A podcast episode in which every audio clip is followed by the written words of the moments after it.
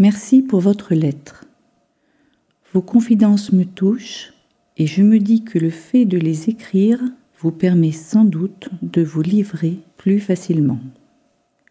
D'après mes souvenirs de votre première lettre, vous êtes en cinquième, donc très jeune, et ce sont vos premières expériences que vous me racontez. Je crois qu'à votre âge, c'est difficile de savoir quelle attitude adopter?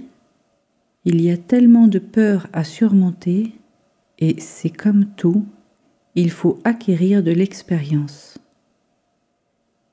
Et puis, ça doit dépendre de son tempérament. Certains papillonnent, d'autres butinent plus longuement. Je ne suis pas une spécialiste de l'amour. Je suis seulement plus âgée que vous, et à travers ces lettres, je vous parle de comment j'ai vécu ma période d'adolescence. La seule chose que je pourrais vous dire, c'est de ne jamais se forcer, ou être forcé, et bien sûr aussi de ne jamais forcer quelqu'un. Vous me demandez des conseils sur le langage Snapchat.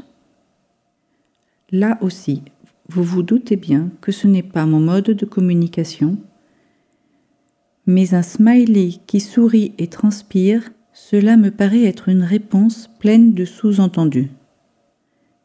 Hélas, comme tout ce qui est SMS ou emoticons, on peut des fois interpréter de plusieurs façons et je me doute que ça vous casse la tête. Moi déjà, je peux me poser mille questions sur un point de suspension ou une virgule.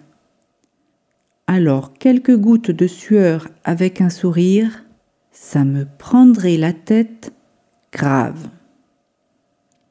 À bientôt. Nathalie.